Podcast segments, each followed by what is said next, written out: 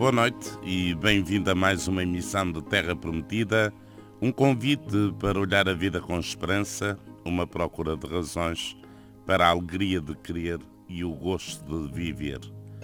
Eu sou o Padre Jorge Duarte, comigo está também o José Luís Moreira. Embora sendo cerca de 10% da população portuguesa, quando entramos numa igreja, numa celebração de Eucaristia, noutros momentos de oração, é muito raro, é muito difícil encontrar pessoas com deficiência. Será que elas não têm lugar na igreja? Será que as famílias têm vergonha de as levar à igreja? Será que a igreja não os acolhe? Esta noite, com o Corno Rui Osório e com o Padre Vítor Gonçalves, vamos falar da pessoa com deficiência e, sobretudo, do lugar que essas pessoas devem ter na Igreja. Corno Rui Osório, do Padre Vítor Gonçalves, muito boa noite. Vivam, boa noite. Muito boa noite. Vamos então falar deste tema que não é fácil, embora penso que é urgente trazer para o diálogo e para as preocupações da Igreja que somos que é exatamente o lugar que ocupa na Igreja a pessoa com deficiência. E quando eu lançava este tema, dizia que, segundo os últimos números, cerca de 10% da população portuguesa tem algum tipo de deficiência séria. Ora, nós raramente na Igreja, nos nossos espaços celebrativos, encontramos pessoas deficientes. Qual será a razão? Cono Rui. Primeiro dizer que, ao contrário do que acontece na Igreja, e eu estou de acordo contigo, assim numa visão muito genérica, embora depois com as exceções respeitáveis e com um trabalho muito sério, que entretanto vamos falar de, de alguns movimentos, que procuram integrar as pessoas com deficiência, quer na sociedade, quer na Igreja, mas se na Igreja ainda acontece isso, é a revelia do Evangelho, porque as pessoas com deficiência são muito objeto do carinho, da ternura de Jesus Cristo, que, que as vai curando dos seus males como os sinais da plenitude do reino de Deus que ele anunciava. E, portanto, ele tem uma ternura especial pelos invisuais, pelos surdos mudos, pelos paralíticos e, e inclusivamente chega a ressuscitar mortos. O que significa que a pedagogia de Jesus Cristo é libertadora e a Igreja, para ser fiel à sua missão, tal como Cristo eh, a incumbiu, devia ter uma solicitude sem discriminação alguma por todo o género de pessoas, e particularmente com muita ternura evangélica para as pessoas com deficiência. Infelizmente, a Igreja traduz a própria sociedade ambiente. Por exemplo, na Europa, e falemos agora só de Portugal, ainda muito recentemente, eh, a própria sociedade não estava preparada para acolher, para integrar, para acompanhar e para responder a algumas necessidades notórias e fundamentais, não só das pessoas com deficiência, mas sobretudo dos seus desagregados familiares ou dos grupos em que estão integradas. E depois isto reflete-se a todos os níveis. Os deficientes com problemas de locomoção, eh, têm problemas, de, por exemplo, usando cadeiras de rodas e, e outros auxiliares para a sua mobilidade, uh, a própria malha urbana ou os locais nas aldeias, nas vilas e nas cidades portuguesas, embora com algumas exceções mais modernas, ainda estão impreparados para a viabilidade e para a qualidade de vida possível pessoas com deficiência. E depois também as próprias famílias, a integração na família. Ainda era para as famílias, numa mentalidade que sei lá se é judaico-cristã, especialmente mais judaica, em uma que as doenças, as doenças eram castigos de Deus, era uma vergonha. Era um peso. Era um peso. Era um peso primeiro porque não era fácil lidar com normalidade com estas pessoas que requerem uma atenção especial e, daí... e, e não são apenas assistidos. As pessoas são capazes, mesmo os com problemas de deficiência mental, são capazes de uma participação que é surpreendente. E daí, quando Rui Osório, o tentar esconder as pessoas, esconder as pessoas torná-las invisíveis. Sim, sim. Porque aquilo era uma espécie de castigo. Porque é que tu tiveste um filho assim, uh, com problemas de deficiência, e as pessoas, eh, consciente ou inconscientemente, tinham uma ideia de que aquilo era, era, um, era um castigo, era porque se calhar tinham falhado em alguma coisa. E depois, uhum. como era um peso, porque não havia preparação, não havia mentalidade, não havia práticas de acolhimento e de integração, quer no setor público, quer no setor privado, quer depois nos espaços recreativos, culturais, desportivos, etc. E vejam os Jogos Paralímpicos, que vêm muito mais tarde, e hoje, felizmente, já se faz maravilhas com esta gente. E, portanto, fomos crescendo, mudando a mentalidade e fomos para umas práticas de mais acolhimento e de mais respeito por este tipo de pessoas. E a Igreja, entretanto, também foi aprendendo, mas com alguma dificuldade, porque isto requer também alguma preparação das pessoas para saber lidar com a participação das pessoas que têm deficiência e a participação delas que não são meramente assistidos. Esta ideia pode ser bloqueadora e pode ser negativa quando nós olhamos para estas pessoas com necessidades. Isto passa-se mesmo no campo lembramos do assistencialismo. Só, só assistencialismo.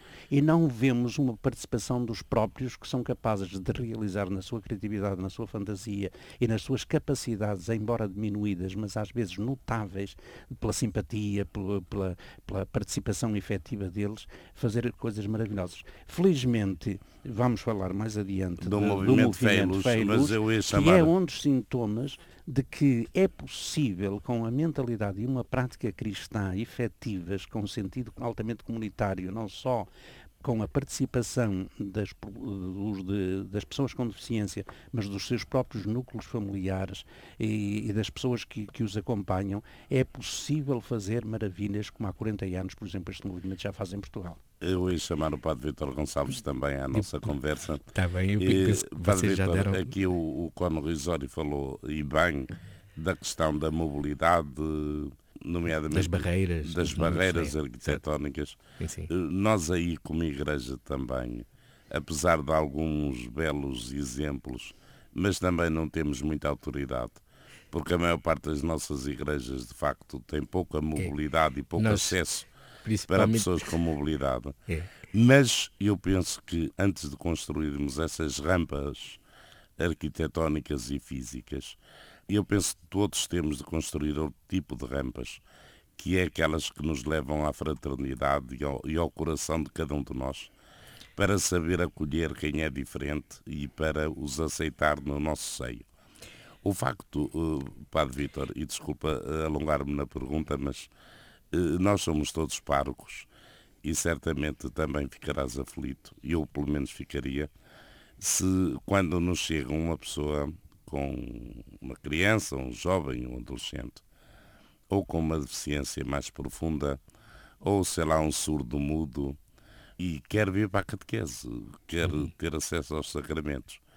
E eu sei que não posso excluir ninguém, eu sei que não posso pôr ninguém de lado, mas o facto é que nós ficamos aflitos e não sabemos o que devemos fazer. Eu não me esqueço de, uma, de um romance já há muitos anos que li do, do Maurice West chamado Os Palhaços de Deus, que abordava esta temática, ligada lá depois também com o Papado, uma série de. é o terceiro ou quarto livro que ele tem, depois de, do famoso Sandálias do Pescador. E no fundo a imagem que me ficou de, do modo como ele tratava as pessoas com deficiência era de que elas eram um estímulo a que nós não ficássemos deficientes no amor, no serviço e na abertura.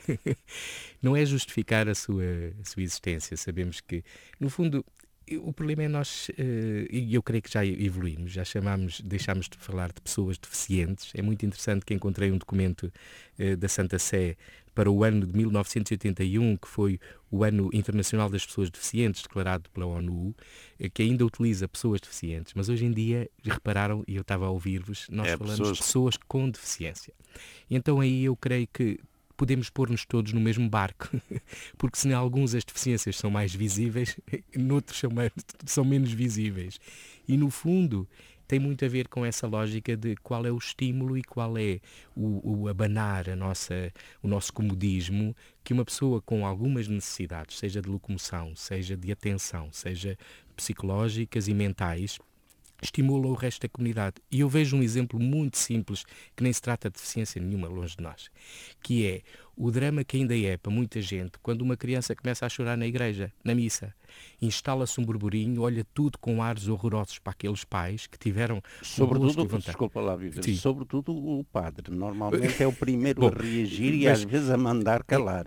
É, e, e, e, vejo como uh, nós gostamos que não nos incomodem muito, às vezes, até na nossa própria celebraçãozinha, entre aspas, perdoem-me usar esta expressão. Ora, é, não estou a dizer que deixe chorar à vontade. Claro, há dinamismos. Eu gosto tanto de sugerir aos pais que venham com as crianças, mesmo pequeninas, e que façam assim de vez em quando dão uma voltinha, vão lá fora um, depois vem outro. E, e aquele dinamismo faz parte do ritmo, como numa família. Até porque é a vida jantar. de uma família, não é? Exatamente, é a vida da família. Portanto, eu sinto, e respondendo ao que o Padre Jorge dizia, mais do que uma resposta, eu sinto que, acima de tudo, é um, é um grande desafio essas rampas uh, para o coração de cada um de nós. Não, e o concretizar. Uma criança uh, surda ou muda, ou, ou, surda muda muitas vezes, o que é que pode ser de riqueza para um grupo de catequese? Imensa. Se soubermos, se procurarmos ajudas, se, se até de repente descobrirmos alguém que sabe linguagem gestual ou outras formas de comunicar, são um espanto. E há uma experiência, isso sim, que muitos, eu, eu não estou a dizer que, que, que isto, uh, que todos conseguirão fazer essa experiência. Estou a lembrar-me de pais que tenham um filho deficiente, que uma criança com trissomia 21, uh, o, sei o, o, drama um bocadinho, sei um bocadinho do drama que é, mas também sei experiências tão espantosas é como aquela criança acaba por ser revitalizadora das relações e dos laços. Mas para isso é preciso uma coisa, é não deixar isolar, é não fechar isto, eh, porque na lógica, e vocês falavam muito bem, ainda está muito aquela do, do castigo que aconteceu. Não, nós precisamos é de criar redes de estrutura, de ajuda, de apoio a quem tem que todos os dias lidar com uma criança destas na sua casa, os amigos, os familiares, e é aí que o estímulo ao amor e, à, e ao crescimento de todos se torna não a, a, deficiência, mas a grande eficiência. Eu acho que eh, as pessoas com deficiência estimulam-nos a tornarmos eficiente o amor. Ora bom, eu sei que a Conferência Episcopal Portuguesa, eh, se não me engano, em 2010, criou um serviço pastoral de apoio à pessoa com deficiência e, portanto, alguma sensibilidade eh, vai existindo e alguma preocupação pastoral também. O facto, Cono Ruizório, é que ainda é muito principiante tudo isto. No normal das nossas eh, comunidades e paróquias. Lembro, por exemplo, que um, um surdo mudo, se for à missa, participar na missa, não percebe nada. Nós não temos linguagem gestual, por exemplo, lá. Também, eh, como há pouco dizia, se for a catequese, porventura o comum de nós não tem nenhum catequista capaz de, de lhe transmitir a mensagem. E, e penso que, eh, mais do que fazer coisas, temos de pôr isto como grande preocupação pastoral da Igreja. Há pouco já referiu que há movimentos que vão surgindo, movimentos, sugestões, também iniciativas, isto não é tudo mau, nem é tudo insensibilidade, eh, como resposta a este tipo de preocupações. Um deles é o movimento Fé e Luz, que está aqui presente também em Portugal, um movimento que nasceu em França em 1971 e que pretende ser assim uma resposta global a esta uh, preocupação pastoral do acolhimento e do acompanhamento das pessoas com deficiência. Com deficiência mental, no caso da Fé e Luz, são pessoas com deficiência mental, que não digo seja o mais complexo, mas é, é, uma situação muito delicada, não só para os que sofrem dessas deficiências, mas sobretudo para os pais e para, para os agregados familiares. Para pois, mas é uma e, resposta. E, a integração. e é uma resposta. Era isso fundamentalmente sim, que eu queria dizer. Sim, e já, já, já prometemos falar um pouco do Fé e Luz, aliás, que foi um bocado até a motivação para este nosso, a escolha deste tema neste, neste Já agora porque está a celebrar os 40 anos de, de presença, presença, em Portugal. Em Portugal. Sim, e tiveram de facto um encontro em Fátima que é muito significativo, porque já tem comunidades dispersas quase em todo o país, pequenos núcleos, onde não só fazem parte as pessoas com deficiência mental, eh, que tem sido uma surpresa que, para quem as acompanha, não só a família que, onde nasceram e onde estão integradas, mas também as outras pessoas que de fora não tinham essa sensibilidade, não tinham esse carinho,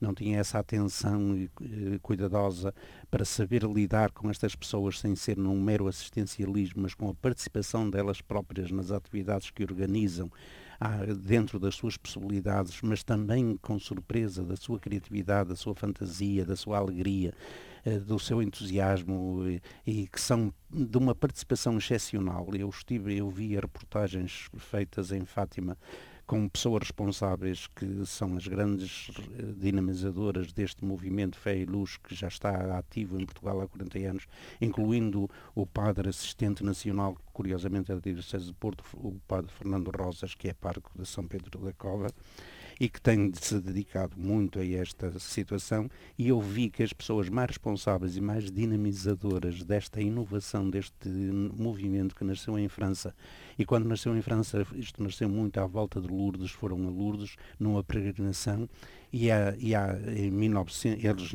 eles nasceu em 1971 e nos anos 70 do século passado, quase nos nossos dias, ainda foi um serino receber o, o grupo de, de, de, pessoas com deficiência mental numa peregrinação à França porque eles tinham medo que essa gente desestabilizasse a ordem e a normalidade em Lourdes, que é, além de mais, é um centro de grande comércio de artigos religiosos e de hotéis e tudo mais, além do santuário. E eles tinham muito medo que aquilo fosse uma desestabilização. Quase fizeram um, um cinturão de segurança, não vá acontecer alguma coisa que na primeira peregrinação. Na primeira peregrinação.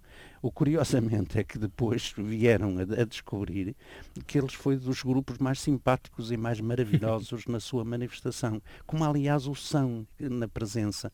A propósito da linguagem gestual que tu falavas para os surdos mudos, eu vi que também no passado fim de semana, na Diocese do Porto, realizou-se um, um, um, encontro chamado a Peregrinação dos Frágeis, que tem também pessoas com deficiência, pessoas idosas e pessoas doentes, estiveram em, no. Cerca de 10 mil pessoas. De Santa Maria da Feira, cerca de mil pessoas, e a celebração eucarística que o Bispo do Porto, António Francisco Santos, celebrou, ter linguagem gestual, o que já é significativo, não é apenas na televisão que aparece de vez em quando linguagem gestual, mas nós já vamos tendo algum jeito e alguma criatividade para algumas das nossas realizações tirarem partido de todas as técnicas, todas as pedagogias que façam participar os próprios uh, nesta, nesta realidade. Claro, Cono eu, eu não queria, queria interrompê-lo uh, apenas para dizer algo que é importante também aterrar e não ter uma visão pessimista nem da nossa vida nem do nosso futuro, mas também não esconder as dificuldades e, porventura, alguma insensibilidade que, que nos marca a todos nós.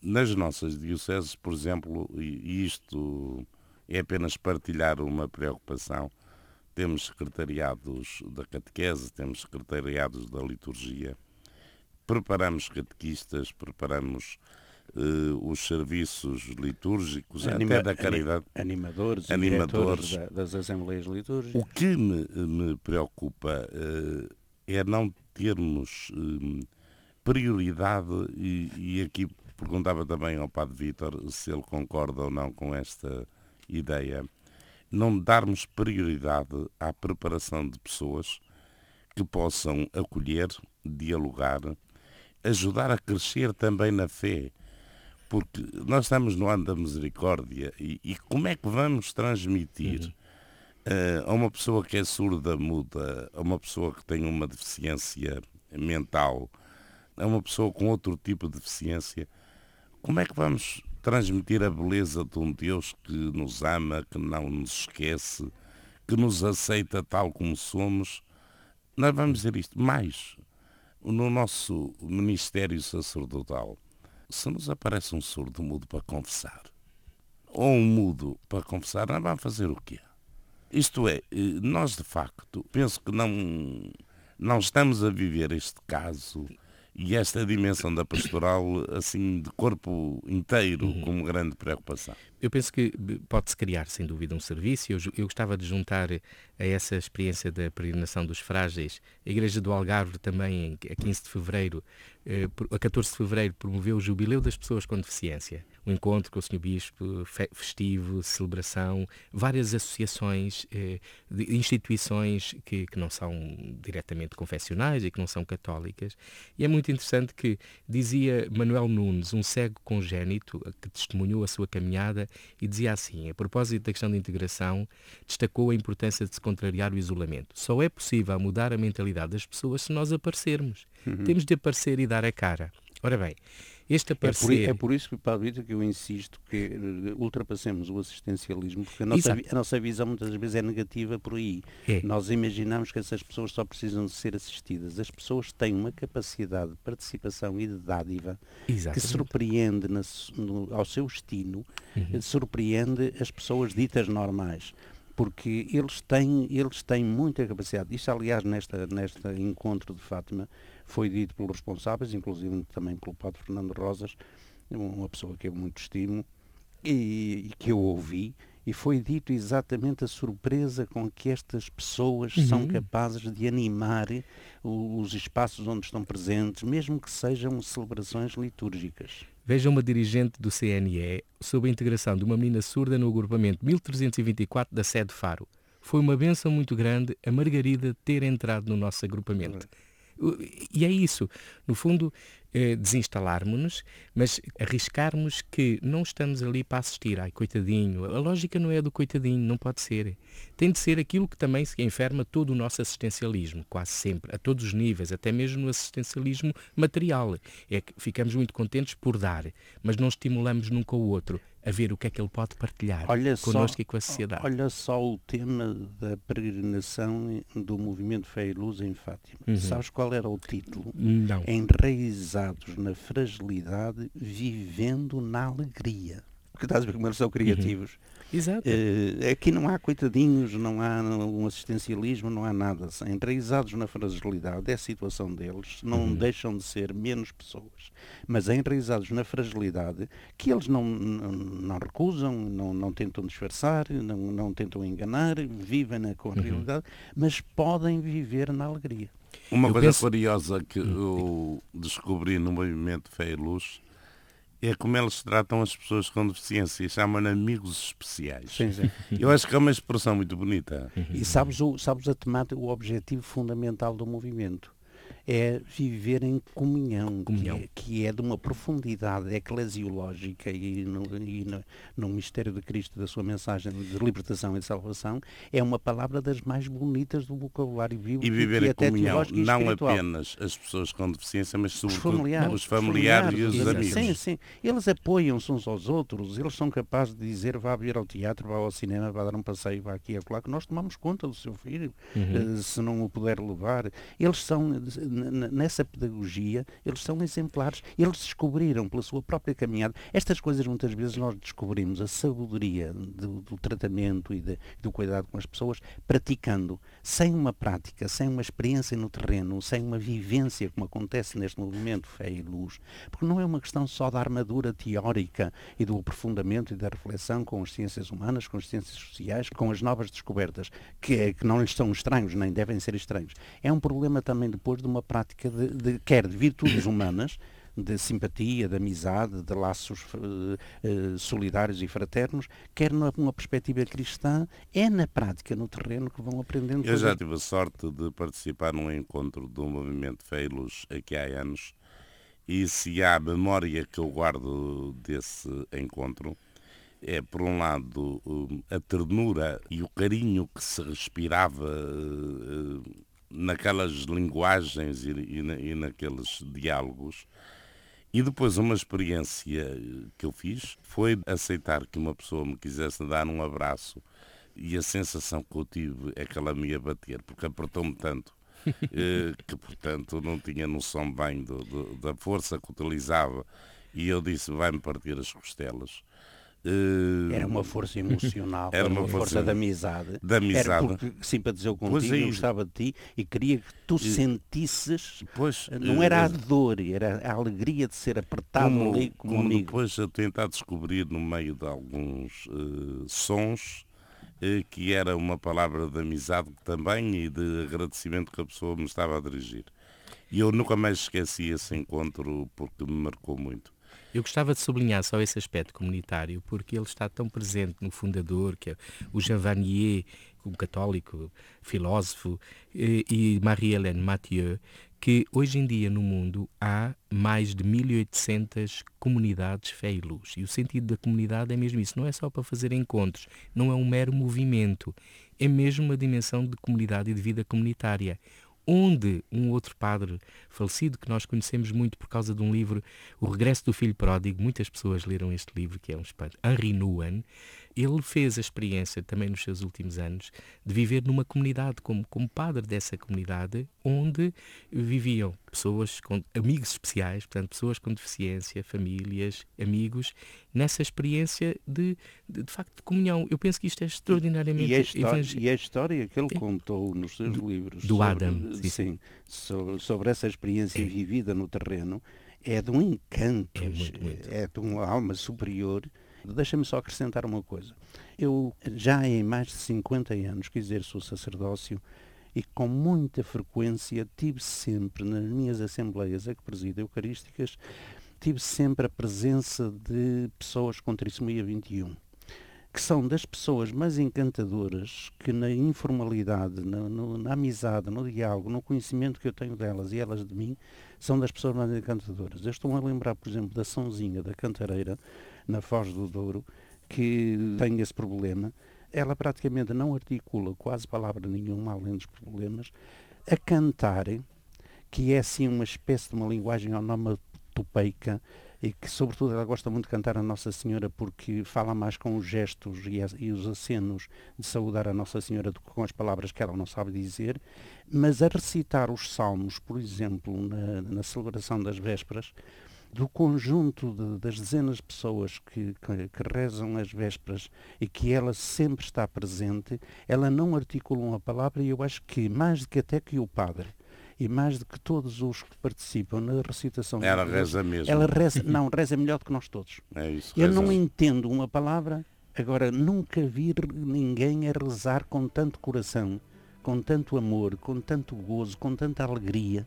Ela satisfeita é a rezar foi um tema que eu penso que era importante trazer para a nossa conversa também, este do acolhimento à pessoa com deficiência. E vou repetir porque penso que é o fundamental, aquela ideia que há pouco já dizia, que para lá de todas as rampas que são precisas construir para ajudar ao acesso e à mobilidade das pessoas, há uma que é fundamental e não custa dinheiro, que é a rampa para o coração de cada um de nós, para o coração de todos, para saber eh, ver na pessoa com deficiência uma pessoa que é diferente, mas que é igualmente digna, que é amada por Deus, como qualquer um de nós, e precisa dessa rampa de acesso ao nosso coração que a acolha, que a respeite, que a ajude a ser feliz e a viver.